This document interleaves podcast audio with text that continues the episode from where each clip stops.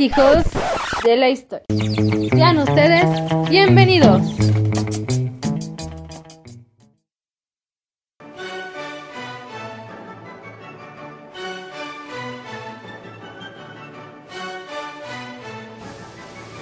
Hola hijos de la historia, una vez más estamos con ustedes aquí en el podcast de su predilección, el favorito al que le tienen que dar compartir, seguir y todo lo que tengan que hacer en sus redes sociales porque seguramente sí somos los mejores. Bueno, no, no somos los mejores, pero sí sus favoritos. Y bueno, pues como ya empieza a ser costumbre, nuestro tercer podcast ya le podemos prender una velita en su cumpleaños. Hoy tenemos nuestra tercera emisión, entonces estamos con ustedes y hemos preparado un un tema que creo que justo en estos días va muy acorde por la festividad que acaba de, pasar y por el puente que todos disfrutamos. ¿De dónde surge ese puente? Esa fecha importante de, noviembre. Entonces, pues nos da mucho gusto tenerlos aquí. Como les digo, compartan, difundan este hermoso podcast que, que preparamos con mucho esmero para ustedes. Bueno, pues les presento nuevamente a Diana, nuestra compañera de Hijos de la Historia que nos está acompañando el día de hoy. Hola Diana. Hola, ¿cómo están todos? ¿qué onda amigos? Bienvenidos a este podcast que va a estar muy interesante porque justo son los antecedentes de ese puentecito y pues vamos a platicar un poco, ¿no? Correcto, claro que sí, Diana. Y fíjate que, pues hablando de los antecedentes del puente, me gustaría empezar diciendo que el, personaje relevante que, que va a llevar el tema de hoy, pues tal vez muy pocos conocen su nombre completo, pero es José de la Cruz y pues para los cuates, me imagino que en algún momento le dijeron Pepe, pero casi nadie lo conoce por, por ese nombre, ¿no? Don Pepe. Don, Don Pepe, claro que sí. Este, su nombre completo es José de la Cruz Porfirio Díaz Mori. Entonces ya empiecen a darse más o menos una idea por dónde vamos a estar platicando el día de hoy con ustedes. Y pues sí, como todos sabemos, él es originario de Oaxaca. Por lo menos yo tengo ahí una duda. Me parece más como una cuestión que, que se fue creando con, a lo largo del tiempo, pero dicen que su cumpleaños, su fecha de nacimiento es el 15 de septiembre de 1830, aquí en Oaxaca, México, y pues falleció allá en, en las Francias, en París, el 2 de julio de 1915. Pero antes de matarlo, vamos a platicar de él. Entonces, sí, sí, claro, porque yo ya estoy aquí casi diciendo en dónde está su tumba, pero no, no, hoy nos concierne hablar de él. Pues te dejo a, a ti, Diana, para que nos vayas dando la introducción y nos cuentes un poquito más de él. Claro que sí. Pues aquí echando el chismecito de la vida de don Porfirio, ¿no? Fue militar, fue un militar muy joven, peleó contra, bueno, más bien en la eh, intervención francesa. Y este asunto es muy irónico porque en realidad tenía como ideales muy liberales. No sé si podemos recordar un poco de su vida como más, más joven. Pues bueno, él peleaba para derrotar al Lerdo de Tejada porque lo acusaba de tener un gobierno pues autoritario, lo acusaba de, de la reelección, incluso estuvo como inmiscuido en el plan de Tultepec justo para los mismos con las mismas intenciones de derrocar al Lerdo y bueno, o sea, en general siempre estuvo muy interesado por la política y su gobierno pues creo que es uno de los más recordados acá en, en México, pero creo que también en, con nuestros vecinos por ahí en Estados Unidos es, es muy bien recordado, pero ah, no siempre de la mejor manera, ¿no? Porque el porfiriato trajo muchas cosas consigo, fue como diferente a todos los gobiernos que lo antecedieron por muchas razones, ¿no? Todos recordamos este eslogan de orden y progreso, pero pero ¿qué es lo que significaba realmente orden y progreso? ¿Qué, qué crees que signifique? O sea, para, para las personas que vivieron en la época, ¿cómo crees que lo identificaban, Juan? Pues mira, yo lo relaciono por dos, dos lados, ¿no? Creo que el, lema o estas dos palabras tan fuertes, hoy en día las podríamos ver diferente, pero creo que en ese momento se veía por dos cuestiones, tanto los ricos y tal vez los pobres, lo podría dividir así, ¿no? Los sectores altos y los sectores bajos. Orden y progreso, pues tal vez los de sector bajo, pues era alinearse para que probablemente y si Dios quería les fuera bien en algún momento, mientras que las clases altas, por lo menos, insisto, yo lo veo así, era el momento en el cual pues iban a poder justamente despuntar todos los, los proyectos, todas las inversiones, mostrarle al mundo de qué estaba hecho México desde, desde su visión, ¿no? Entonces, pues los ricos tal vez ahí lo vieron con otros ojos y muchísimo más proyectado a, a, este despunte, a un despertar de México con, con esta unión que estaba realizando Porfirio Díaz o que iba logrando después de todo este acontecer regional que se daba en el país. Es un país muy grande, México, y en ese momento pues se, vivía tal vez todo este descontento unos con otros, el norte con el centro, el centro con el sur, el sur con el norte. Tal vez ni siquiera sabían qué pasaba o qué había en, otras regiones, pero, pero había choques. Entonces toda esta unión, toda esta, pues sí, todo este este conformar de una nueva nación a partir de, este, de este lema, creo que dio pie a muchas cosas. Sí, claro, o sea, de, pues podríamos decir que se cambió la estructura de la sociedad, ¿no? Porque aquí es donde comienza a nacer esta clase media que al final le, le costaría tan caro, ¿no? Porque ahí es justo donde empezaron como las revueltas contra el gobierno. Sí, y por clase media, fíjate que me, me parece curioso, justo porque antes se veían o los muy ricos, o los que no eran ricos, ¿no? Pero estas personas que empiezan a, estudiar o que de repente tienen oportunidades únicas para poder eh, eh, escalar en estas sociedades y que piensan, es muy importante, que empiezan a cuestionar, que empiezan a, evidenciar, por llamarlo así, esta clase media es la que, de donde surge este tipo de nuevas formas de, ver la realidad, ¿no? Entonces sí, la clase media, por llamarlo así, insisto, tiene un, importante papel en el acontecer de, de, la vida del porfiriato y pues creo que hasta de las piedras más, más molestas que tuvo en su zapato don Porfirio. Yo creo que sí, y un poco como polarizando esto, pues también surge esta nueva élite, ¿no? Que son personas que muchas veces eran pues muy importantes y tenían que tratar a lo mejor con personas que tuvieran esta característica de clase media. surgiendo como los comerciantes, por ejemplo, ¿no? Entonces, la interacción de estas nuevas como partes de la sociedad es muy importante porque yo creo que aquí se consolidan un montón de cosas que nos hacen pensar en estas dos palabras con las que iniciamos esta conversación, ¿no? Que es el orden y el progreso, como, no sé, no sé cómo decirlo más vulgar, como soltar y jalar esa cuerdita para mantener como el control, ¿no?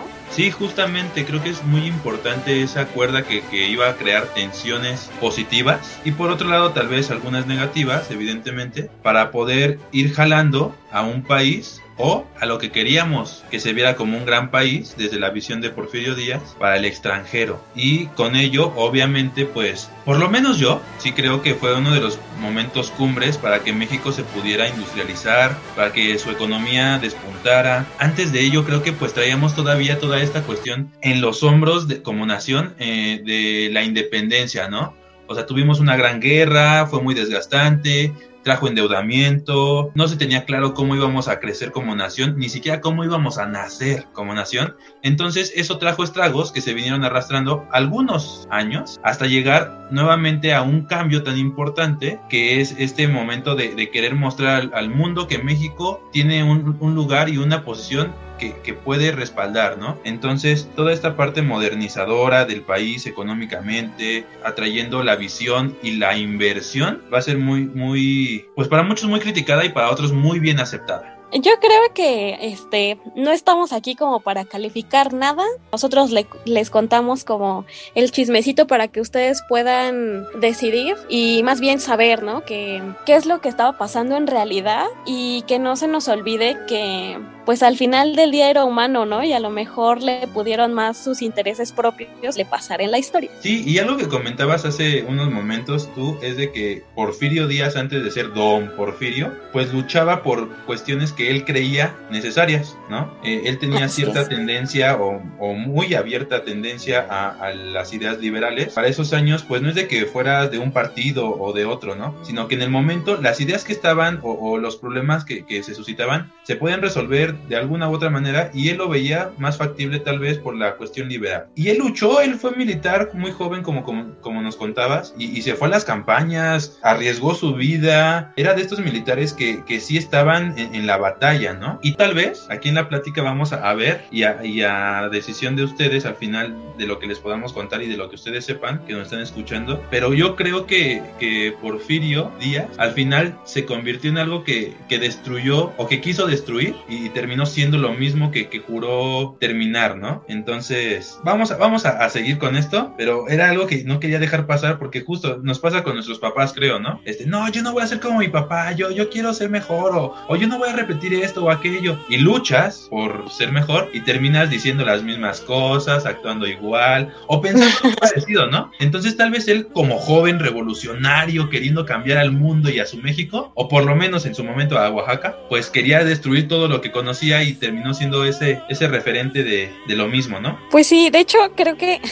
es un gran ejemplo el que pusiste, porque pues yo creo que sí le interesaba que, que el país creciera así de manera genuina, ¿no? Que, que se convirtiera en algo como en un lugar, por ejemplo, como decías, donde invertir, ¿no? Y lo logró, o sea, las inversiones extranjeras llegaron y se quedaron durante muchísimo tiempo. De hecho, actualmente pues aún hay, ¿no? Entonces yo creo que tal vez eh, dentro de sí mismo, o sea, creía que las cosas que hacía estaban bien, ¿no? O sea, por ahí en la entrevista que dio decía que, que no se iba porque México no estaba como preparado, ¿no? Para volar por sí solo.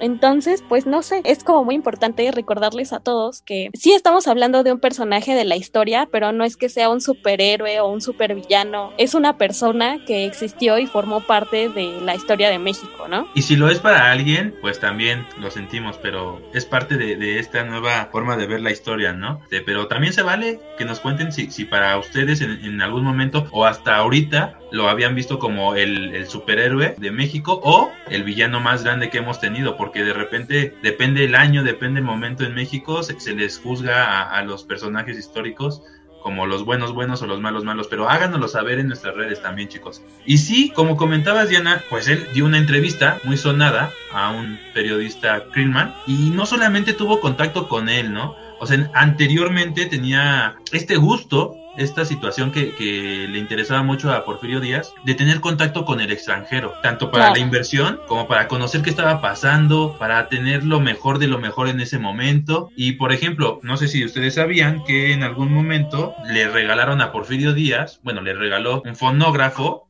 última generación, súper moderno, Thomas Alva Edison. Y, y, este, por ejemplo, sería un muy buen escenario para entender las relaciones que tenía este, este personaje, Porfirio Díaz, con, con el exterior, ¿no? Desde un detalle tan sencillo que él evidentemente lo presumió como si hubiera sido el mejor regalo, que seguro para el momento lo fue, también tenía cuestiones que le interesaban de otros países como Europa, que tenemos a Francia, Italia, que, que, tienen ahí movimientos muy importantes culturales, políticos, que él va a querer traer y, y, adaptar. No estoy seguro que imponer, adaptar tal vez a las condiciones de México. O sea, durante todo su mandato se le acusó de afrancesar la ciudad. Yo Oye, creo pero... que pero mira en qué bonita le quedó. Sí. Ah, claro. Supongo que muchas personas saben esto, pero con lo que estamos diciendo ahora podrán pensar en ello cada que pasen por ahí. En la estación de metro que está al lado de Bellas Artes, los, ay, ¿cómo se llaman? Los. La entrada que está, ¿no? ¿Cómo se llama, Juan? Ajá, la entrada, pero tienen un nombre. Sí, las eh, luminarias. Pues sí, las luminarias, como la herrería que está ahí, fue un regalo. Adivinen de dónde. Sí, a ver, yo, yo digo que de Europa. Francia, Francia. Claro. La amaba tanto que se fue a morir ahí. O sea, yo creo que sí era con intenciones, pero por supuesto, o sea, eh, a mí me gusta mucho el arte y la arquitectura y pues sin duda son como maravillosos, ¿no? O sea, el centro es bellísimo y miren cuántos años tiene y sigue como estaba, no sé. O, oye, eh, Diana, y justo, si, si se ubican ahí en, en, Bellas Artes, en donde estábamos hablando, en esta estación de, del, del, metro, en donde está esta uh -huh. herrería, y caminan hacia el eje central, van a encontrar justo en esa esquina un, uno de los de las construcciones, uno de los edificios más importantes y más representativos creo yo que tiene obviamente Palacio de Bellas Artes, que creo que podríamos hablar de él, y también el, el Palacio Postal, el, el, edificio de correos, que claro. obviamente pues con tendencias muy europeas, muy francesas, con ciertos toques italianos, pero fíjate, siguen estando ahí y por lo menos creo que sí se le acusa de embellecer y afrancesar la ciudad, pero yo no lo acusaría haría, ¿eh? Yo le agradecería hoy en día porque tenemos esos excelentes edificios que se han conservado, que son ejemplo de, de lo que quería mostrar, ese, esa imponencia de, de, un edificio, ese, ese gusto por... De una ciudad moderna, ¿no? Al claro. Yo estoy de acuerdo, pero recordemos que en ese momento, eh, como introducir ideas de alguna otra parte estaba mal porque estábamos como, como solidificando esta idea de nación, ¿no? O sea, como aportándole más. Sí. Y ese era como el reclamo general de la época, porque pues yo también hoy en día, pues muchas gracias, ¿verdad? Porque son edificios muy bellos y que han tenido muchas transformaciones, ¿no? A lo largo de, de su vida y que han funcionado para diferentes cosas, ¿no? También está el Banco de México. Correcto, sí, sí. Ajá. sí. Estaciones de tren que, que, tuvieron también, obviamente, tanto infraestructura, eh, tanto diseño, tanto materiales, tanto muchas cosas, con visión o con mano de Europa, ¿no? Así es, los mismos arquitectos muchas veces provenían de allá, ¿no? Recordemos la academia. Ah, sí, un saludo a todos nuestros amigos de la academia de aquellos años. Así, muy bien. Sí, las ideas eran completamente eh, europeas, ¿no? En casi todos los casos, y por eso es que el centro histórico es como es hoy en día. Sí, y tal vez como comentábamos, ¿no? En ese momento se veía mal porque estábamos creando, o en esos momentos estaba creando, lo que era México o lo que quería proyectar. Y tal vez sonaba contradictorio justo traer de otro lado lo que queríamos representar como México. Pero en, en, algunos de los casos me parece que se logra una mezcla interesante, por ejemplo en el Palacio de Bellas Artes, eh, esta idea uh -huh. tan europea, pero con, con ciertos toques, medallones, con ciertos detalles muy, muy, muy de México, estilizados evidentemente, pero que deja ver cómo tal vez, visto desde ahora, eh, eh, justo esa forma de, de, de, crear ese telar, de crear ese, ese tejido eh, de, cultura, dio un, un tapiz muchísimo más rico. Pero sí, para esos momentos pues era cuestionado todo esto que, que don Porfirio tal vez quería lograr. Sí, pero fíjate que está interesante esto de Bellas Artes porque, o sea, obviamente a mí me parece pues bellísimo, ¿no? El edificio y en sí, pero sí está un poco extraña como la fusión porque pues tiene por ahí elementos medio mesoamericanos, pero con materiales sí este, traídos de algún otro lado. Y... por otro lado unas estatuas súper grecolatinas. Ajá, sí, sí, o sea, está raro, la verdad. Sí. Es, es, muy ecléctico en, por llamarlo de alguna manera, aunque tiene bien y definidos sus estilos, pero en este, en este aspecto que estamos tocando como que fue un, sí, ¿no? Un, un collage, diría una amiga que le mandamos saludos, este, un collage, un rompecabezas eh, de, de muchos elementos. Pues sí, y eso supongo que lo hace representar mejor lo que pasaba, ¿no? En ese momento. Sí, sí, sí, por supuesto. Sí, pues fue al final del día como muchas cosas pasando al mismo tiempo, con muchos ideales y matices diferentes, pero pues al final del día lo tenemos, ahí está. Y como ves, vamos a empezar a hablar un poquito más a fondo de, de lo que pasó por Correcto. ejemplo, hablamos de, se me ocurre otro edificio icónico que es la Castañeda. Para los que no conocen la Castañeda o no han escuchado hablar, le llegaron a decir la Casa de la Risa. Y sí, es, es un edificio muy, muy de la época. Entonces, sí, sí, vamos a darle con la Castañeda. Claro, porque la Castañeda no solo es un edificio. La Castañeda simbolizaba un montón de cosas, ¿no? Este progreso del que se hablaba, no solamente eh, como en infraestructura, sino que eh, salubridad, ¿no? En sanidad, porque también se hizo el Hospital de México. Y entonces estos dos aspectos fueron muy, muy importantes porque buscaban atender a la mayor cantidad de personas posible, aunque al final fue como un inconveniente, más bien, pero eh, empezó como con esa intención, ¿no? Como controlar los problemas de salubridad de la población y yo creo que eh, funcionó de alguna manera porque la sociedad creció de una manera pues bastante rápida en este periodo de tiempo. Sí, y es el señor Ignacio Torres Aradid, que era un señor que se dedicaba a producir pulque, una bebida riquísima por si nos están escuchando fuera de, de los territorios de México. Eh, es una bebida que sale de, de, una planta que es una cactácea, el, el maguey, y se dedicaba a producir este producto, ¿no? Entonces él tenía varias haciendas ahí en los terrenos que, que tenía por lo que ahora es Miscuac, no sé si los ubiquen, pues tenía ese espacio en donde decidió construir este, este complejo, por llamarle de alguna manera, este, este conjunto de, de edificios para una cuestión de sanidad. Y sí era más allá de, solamente un, hospital, era esta cuestión de, progreso, de mejorar las condiciones. Y bueno, pues era muy importante porque tal vez no había como antes esta dedicación, este, este apoyo al, a la salud. Eh, y entonces pues creo que, que fue muy importante para ello, ¿no? Sí, claro, creo que fueron las mejores intenciones, pero a lo mejor no tan bien eh, ejecutadas.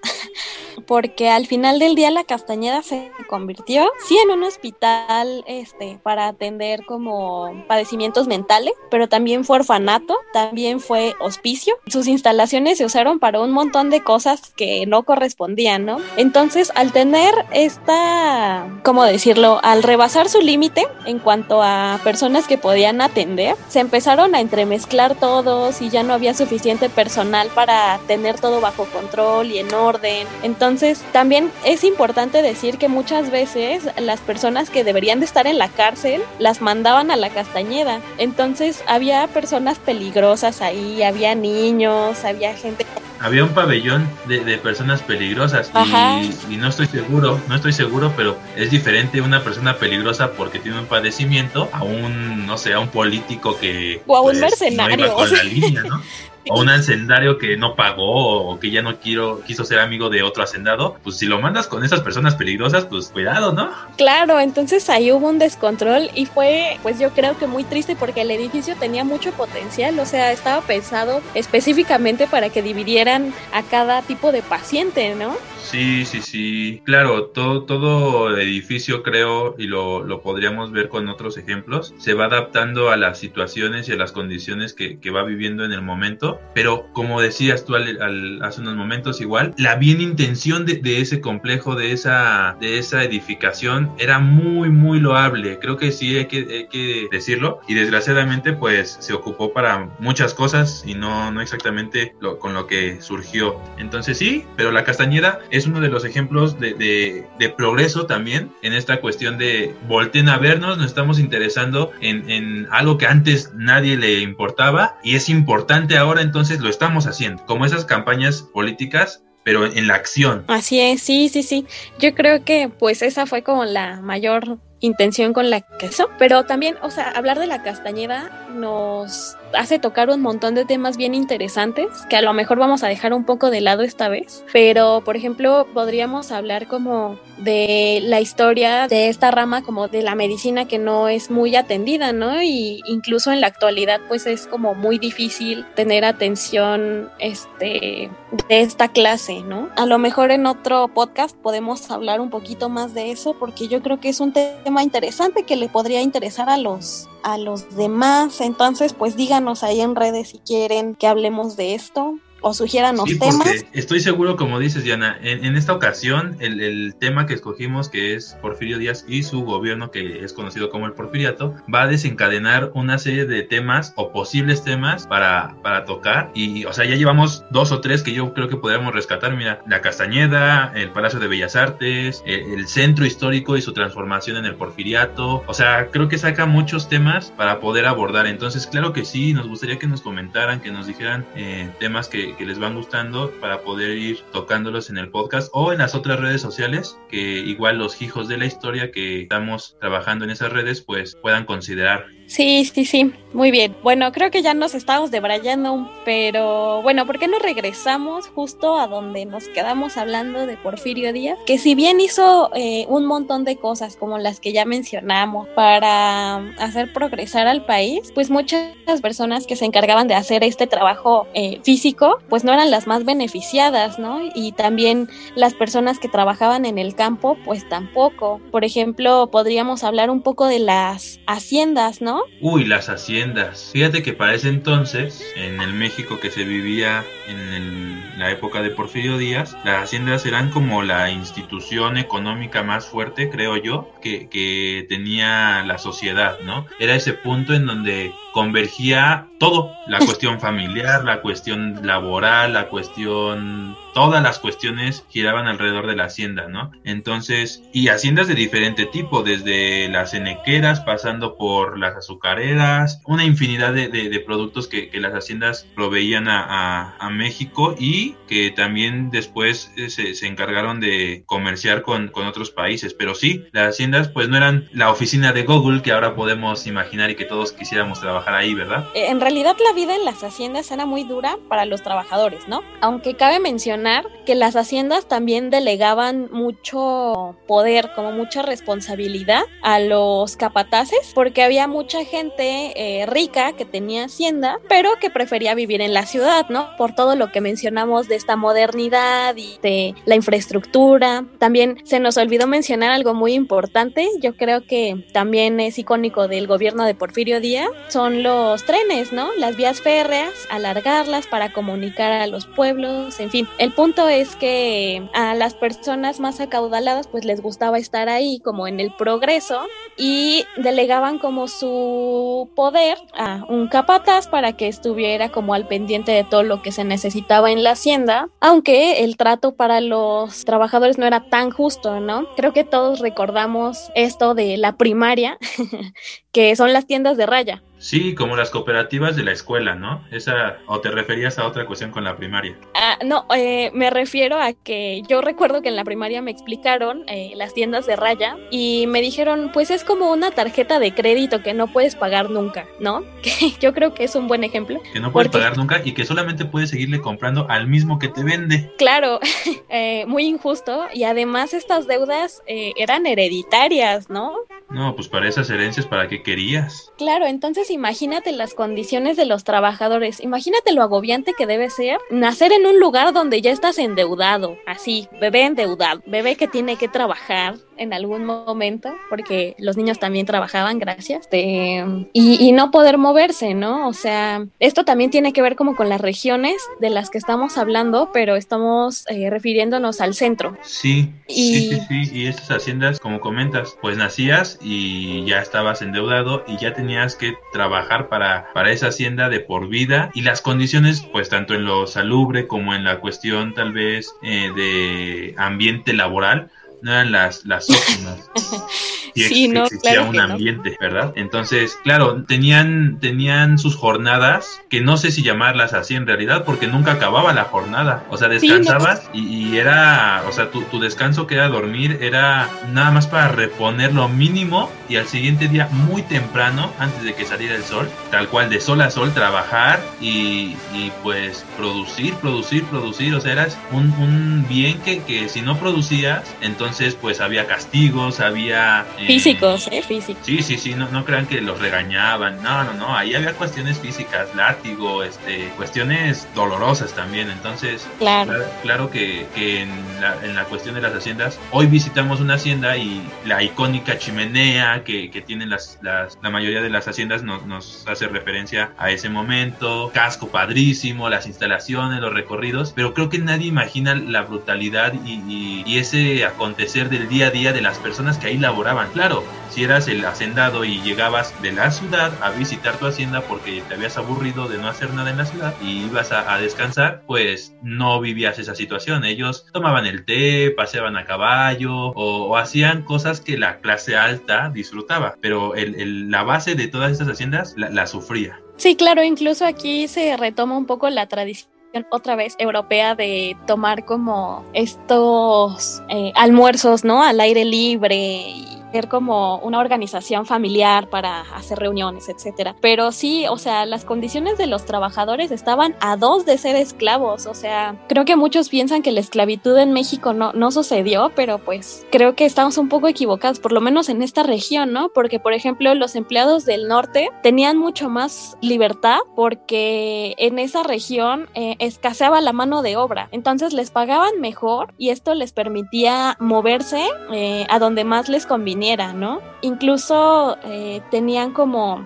las horas que iban a trabajar establecidas para que pudieran decidir si sí se quedaban o no. Entonces, aquí podemos notar cómo en cada situación cambia la historia, ¿no? Era el mismo momento, eran a lo mejor los mismos papeles, sin embargo, con las regiones cambiaban. Y esto pasa en toda la historia, por eso nunca la podemos generalizar. Sí, sí, sí, y ahora que comentas la, la región del norte, justo había escasez tal vez de mano de obra, eso implicó que tal vez se especializara de, de una forma diferente que en otras regiones pudieran vender lo que hacían o, su labor de, de, manera, creo yo. Y aparte, la cercanía con el país vecino del norte y tal vez las ideas que iban llegando y esta forma de hacer las cosas y, y la visión simplemente de, del trabajador era diferente, ¿no? Entonces, había tal vez otra forma de, entender la, la, misma hacienda, el mismo trabajo que, que, que se hacía en otra región, pero eh, respetando, si, si le pudiéramos llamar así, marcando límites para, para los trabajadores. Muy pocos, tampoco estoy diciendo que fuera el, la panacea en el norte, ¿no? Pero sí. Sí, y también, bueno, por otro lado, yo creo que en el norte, bueno, no creo, en el norte se establecieron como varias fábricas, ¿no? Entonces surgen los obreros, que a lo mejor les hacían falta campesinos, pero obreros sí había. Y es interesante como mencionar, eh, por ejemplo, que las mujeres y los niños podían trabajar como obreros o como jornaleros. Entonces era como otro ambiente laboral, pero era igualmente explotado. O sea, ellos trabajaban 14 horas diarias. Y por ejemplo, eh, si tenían algún accidente como haciendo su trabajo, porque las máquinas recordemos que era algo muy nuevo, ¿eh? O sea, era novedoso y no muchas veces se explicaba, ¿no? Como con... Sí, no traía el instructivo o las precauciones necesarias para usarlas a veces. Eh, claro, entonces era muy común que alguien se mochara un dedo, una mano, entonces era como muchas gracias, adiós, bye, y se reemplazaba, ¿no? Porque esto pasa con los trabajos mecánicos, ¿no? Al final del día eres como una pieza más para que funcione esto y si no sirves, adiós. Entonces, los obreros fueron los, aquí, este, podemos como retomar lo que decíamos hace rato, fueron los que se empezaron como a quejar de estas condiciones tan inhumanas a las que estaban expuestos y por esta razón se empezaron a hacer huelgas y huelgas muy fuertes con mucho poder eh, político. Sí, sí, sí, sí, político, ideológico, empezó a haber ahí una serie de cuestiones que movieron al tejido social y que llevaron a, a, grandes masas, como lo decías, a demostrar la inconformidad, el hartazgo, eh, a llamar la atención para que se les hiciera caso y se les tomara en cuenta. Y aquí creo que, que cabe la, la mención, decir que dos, dos cuestiones, ¿no? Vamos viendo cómo el porfiriato sí quiere dar a conocer toda esta grandeza de México, este, estas ciudades, porque las ciudades principales eran las que eh, tenían toda, todo el favor de, de lo económico, de, de los servicios, que, que, por ejemplo, cuestiones de agua, luz, drenaje, transporte, y en particular que era el tren, el transporte por excelencia en ese momento, llegaban a las grandes ciudades, pero las comunidades alrededor de ellas, que eran las, las cuestiones de hacienda, tal vez de, de la, la, infraestructura que, que, llegaba de otros países con maquinaria para hacer eh, algunas empresas o, o, maquilar o cualquier otra cuestión, no, no tenían tantos favores como, como las capitales o las ciudades importantes, ¿no? Y entonces es cuando unos hermanos, los famosos Flores Magón, dicen, bueno, a ver, sí, mucha industrialización, mucha, mucho progreso, pero progreso para quién? Progreso para unos cuantos que están hinchando de ricos y el progreso para los demás, para la sociedad de a pie, para los que trabajamos, para los que estamos haciendo que esas arcas se llenen, ¿dónde está el progreso, no? Y es, es una de las críticas fuertes que, que se encuentra el, el, porfiriato que pues va a llevar a, a descontento también. Sí, claro. O sea, también ellos hablaron mucho en su periódico acerca de estas huelgas que te mencionaba, que yo creo que todos hemos oído alguna vez el nombre de, de estas, que son Cananea y Río Blanco, ¿no? Y aquí cabe, cabe destacar así muchísimo, fueron muy violentas. O sea, aquí Porfirio Díaz como que demuestra su autoridad, vaya, incluso usa las armas, ¿no? Para, para poder frenar como esta revuelta. Eh, expulsa de hecho a los hermanos Flores Magón de, del país. Sí, los expulsa, ah. pero fíjate que justo, no hay que perder el contexto. Don Porfirio era militar y tal vez su forma de solucionar las cosas pues era mediante las armas y el ejército, ¿no? Aunque en ese momento había dejado su vida militar en el aspecto de vida práctica y tal vez estaba haciendo una figura más política, más diplomática, más de gobierno, pues sus orígenes y su, y su conocimiento que él tenía para, para resolver eran de corte militar, entonces claro que iba a apretar el botón de control mediante las armas. Claro, o sea, de hecho una de sus primeras eh, acciones que tomó al ser presidente pues fue organizar al ejército, ¿no? Y con esta organización previa pues se ubican a las personas que tenían un poco de poder con pues en general, ¿no? En los poblados, incluso hablando de casicazgos y cosas por el estilo. Y por las armas, otra vez, los hace despojarse del poder para que hubiera como una unificación hacia el Estado, ¿no? Sí, sí, sí. En otras palabras, creo que lo que hizo fue pues cuadrar con los caciques de la zona y les dijo, miren, alíñense conmigo, que yo voy a ser el cacique mayor de todo esto, pues vamos jalando parejo y vamos jalando para lo mismo, porque de otra manera pues vamos a seguir como estábamos. Pero sí, o sea, creó un sistema de, de unión entre las regiones, logrando tener ahí empatía o relación con los, los líderes locales. Pues sí, o sea, este en el mejor de los casos, ¿eh? Porque cuando los caciques se negaban, pues era por la fuerza y por las armas y muchos eh, desaparecían sospechosamente, ¿no? Entonces, pues bueno, ahí están los antecedentes. Detrás de Lomita ya no lo encontraban. Así es, o sea, muy violento. Pero bueno, o sea, podemos como continuar un poco hablando de, de los hermanos Flores Magón porque es muy interesante, ¿no? Porque su periódico nos hace recordar como esta parte contraria, ¿no? Al, al gobierno de Porfirio Díaz. Se exhibían como todos estos tratos injustos hacia los trabajadores, se exhibía como la diferencia tan abismal de la riqueza, de la repartición de la riqueza que había y de las tierras, ¿no? Que también fue un tema ahí muy interesante, porque hablar de las tierras pues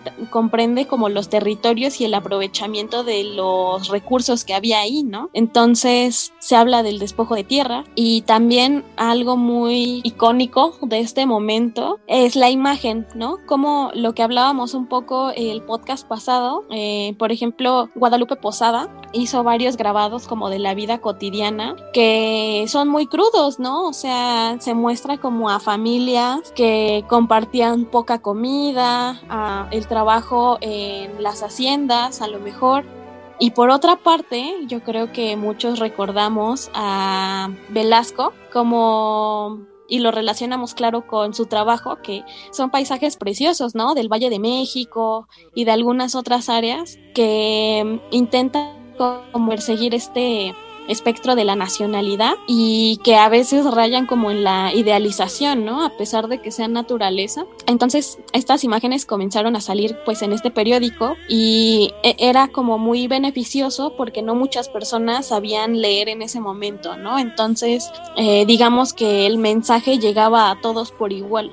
Y, fíjate que es bien curioso porque empata lo que, quiero comentar ahorita con, con, todo lo que nos, nos compartes. En la primer plana del el primer número que se, que se emitió de, de, este periódico Regeneración, que fue en México, agosto 7 de 1900, tomo 1, número 1, así en grande el encabezado dice Regeneración y abajo de, del título que, que lleva este, este periódico, dice periódico jurídico independiente. O sea, marcaban bien clara su, su distancia entre el gobierno que siempre había como manejado las cuestiones eh, de información y pues sí, lo dirigen eh, tres directores, que es el licenciado Jesús Flores Magón, el licenciado Antonio Orcasitas y eh, Ricardo Flores Magón. Y bueno, ahí viene ya tal cual la, la, portada y, la primer plana que, que, emitieron. Pero me, llama mucho la atención y quería compartirlo. Cómo es que desde un inicio marcan su línea y, pues se empieza a ver entre, entre esto que van a pegar duro a, a, la crítica, ¿no? Entonces, digo, era un riesgo que corrían. Todos sabemos que hoy, ayer y en los años del porfiriato siempre corres un riesgo ahí al, al tocar ciertos temas y ellos fueron valientes y, y decidieron hacerlo. Claro, y cabe mencionar que muchas veces fueron fueron presos políticos, ¿eh?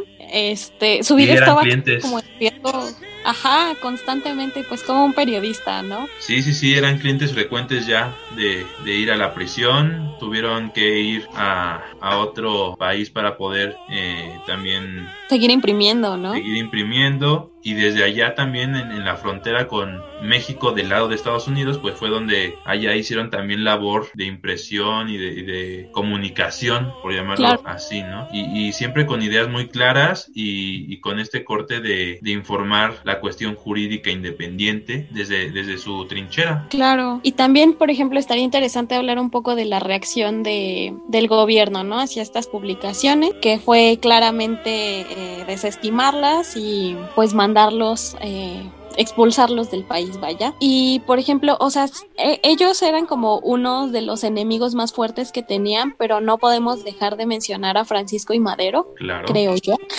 que pues obviamente era la oposición, forma el partido antireeleccionista y tiene pues muchos seguidores, digámoslo así, ¿no? Porque pues todos estaban muy inconformes, imagínense entre 34, 35 años por ahí de la misma situación laboral o pues estas injusticias que ya les mencionamos, ¿no? O sea, la gente, la gente que no era hacendada, pues obviamente estaba muy molesta, ¿no? Entonces, la campaña de Francisco y Madero tuvo mucho éxito. Yo creo que los que no eran hacendados y algunos hacendados también, porque pues Francisco de Madero, hay que decirlo, no era, no era de los de abajo, abajo, abajo, también ah, tenía ahí sus tierritas y bueno, lo conocen también como, como este personaje del norte del país, porque no, no cabe en el centro ya, es, es ya un norteño que tiene ciertas tierras, que tiene cierto prestigio su familia y que tal vez ese ascenso político, social que, que buscaban no se lograba y es cuando él dice, bueno, tengo algunos recursos, sé que la gente que me rodea también los tiene esa inquietud, podemos jalar masa, pues vamos a hacerlo. Y entonces es cuando, cuando surge esta, este movimiento. Claro, pues aquí también se aplica este, pensar otra vez que Francisco y Madero fue una persona y pues obviamente buscaba beneficiarse, ¿no? O sea, sus no, intereses. don Francisco y Madero no fue una persona, fue el apóstol de la democracia, lo dice la historia. Basta. Aquí no apoyamos eso.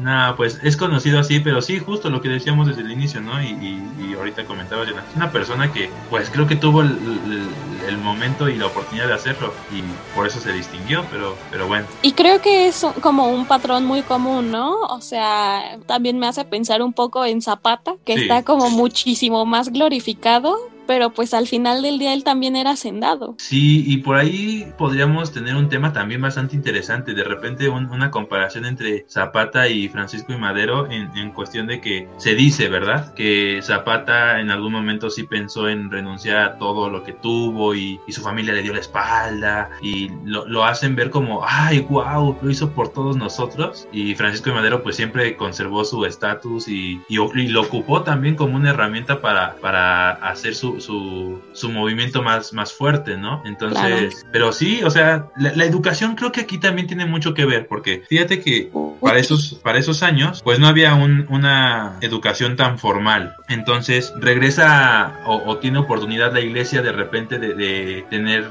el... De participar nuevamente, ¿no? Sí, sí, sí. En este papel de la educación. Si no ibas con los de la iglesia, pues tal vez te podían pagar, si tenías los recursos, maestros que eran del extranjero o que habían estudiado con personas del extranjero o que eran nacionales y que ya habían estado letrados, algún, algún licenciado, algún doctor. Entonces, este, de esta manera era como se educaba las personas. Y si no te podías educar y las pocas eh, versiones que se tenía para, para, la, para el pueblo de escuelas o de lugares de, educación no eran abandonados porque los niños tenían que ir a trabajar, como ya lo comentábamos, pues muy pocas veces tuvo éxito algún, algún miembro que, que de a pie pudiera estudiar y, resaltar, ¿no? Entonces, los hacendados, tal vez con esta información, con este conocimiento, con, su educación que les pudo dar en algún momento su familia, conocieron nuevas formas o ideas ahí que, les hicieran ruido y que quisieran llevar a cabo. Entonces, claro que, que es importante y en este caso tanto Zapata como Madero pues eran personas que pudieron tener un acceso a la educación por encima de, la, del promedio, ¿no? Sí, claro, o sea, es como, supongo, un beneficio y un patrón también, ¿no? Porque pues muchas veces eh, se necesitaba como ese empujón para a lo mejor ayudar a, a las verdaderas personas que sufrían, ¿no? Que eran los campesinos y toda esta fuerza de trabajo en general. Entonces, pues yo creo que es muy importante y es bien interesante. De hecho, a mí me gusta mucho la figura de Zapata porque creo que hay como dos vertientes muy fuertes, ¿no? En la actualidad de decir es que era muy, muy bueno o era muy, muy malo. Entonces, como no se me llama la atención que esté tan polarizado, no sé, este análisis. Entonces, también estaría padre poder hablar un poco de, él y no dejar de hablar de la maravillosa pintura que se hizo hace muy poco de Zapata, ¿no? Claro, claro, una resignificación, un reencuentro con lo que es la figura y una reinterpretación que hoy en día, hablando de esta pintura, pues causó escándalo y causó, creo yo, un, un buen impacto porque resurgió y, se puede cuestionar entonces. Y es el ejemplo vivo de que un, un, una figura que hemos puesto en, en, en, un lugar muy alto puede tener nuevamente este reencuentro y, y dar pie a nuevas cosas, a nuevas aristas de estudio, a nuevas consultas y, a entender que no todo lo que está escrito o dicho tiene que ser, lo podemos cuestionar, lo podemos volver a, a, platicar y claro que sí, es, es interesantísimo cómo, cómo podríamos abordar ese tema. Sí, claro, yo la verdad sí lo considero una gran joya, eh, más que por la pintura en sí, por la reacción de la sociedad, o sea, se me hizo como muy, muy interesante todo lo que engloba como este, no sé, como este espectro de opiniones encontradas, ¿no? Porque yo recuerdo que estuvieron luchando durante mucho tiempo en las redes sociales, incluso hubo manifestaciones, gran momento, la verdad. Hasta gulpos, hasta gustos culposos se dieron ahí, ¿no? De estoy en contra, pero qué buena está la pintura, o al revés. Entonces, eh, igual le podríamos decir a nuestro equipo maravilloso de Instagram si nos dan chance de hablar un poquito de, esa pintura ahí, ¿no? Sí, sí, sí, claro que sí, yo creo que podría abrirse el espacio. Así es. Bueno, ya para ir cerrando y dejar de divagar, pues esto empieza a, digamos, el gobierno empieza a vulnerarse en 1910. en este momento ya tenía 80 años Porfirio Díaz. Era un eh, chicuelo. Joven, un muchacho. Todavía podía dar otros 20 años. Claro, y su gabinete tenía alrededor de 67 años, ¿no? Pues no eh, sé tú, pero lo veo muy parecido a, a otro sexenio. Ja. Saludos. Así es. no me atrevo a decirlo. Pero sí, eh, imagínense cuántos años estuvieron en el poder estas personas, ¿no? Y personajes que se fortalecieron muchísimo en la política, incluso incursionaron en cargos en el extranjero, ¿no? A veces un poco por conveniencia del mismo Porfirio Díaz, jaja, pero pues así fue, ¿no? Y en este momento también es cuando se realiza esa famosa entrevista de la que hablábamos pues al principio, donde Porfirio Díaz dice que ya no se va a reelegir, que ya está cansado, tal. Sin embargo, pues se reelige. Y aquí es donde todo, o sea, como que toda la sociedad y el mundo de la política entra en un descontrol impresionante. Entonces encarcela a Francisco y Madero después de haberle como prometido que le iba a dar chance ahí de negociar un poco, pues lo encarcela y toma el poder otra vez como presidente, pero pues igual el gusto no le iba a durar mucho, ¿verdad? Porque no sé si recuerdan qué acontecimiento fue uno de los más importantes en 1910, que es el puentecito. Que, algunos niños en alguna época de, no, no, muy lejana llevan el nombre de ese puente, o sea, caían en ese día y, dato curioso, si hay niños que tuvieron el registro ahí de su nombre como Remex. Ahora está prohibido. Ahora ya está prohibido, pero si hubo gente que se llamó no sé cuánto tiempo, o si se siguen llamando, un saludo a todos nuestros amigos que se llamen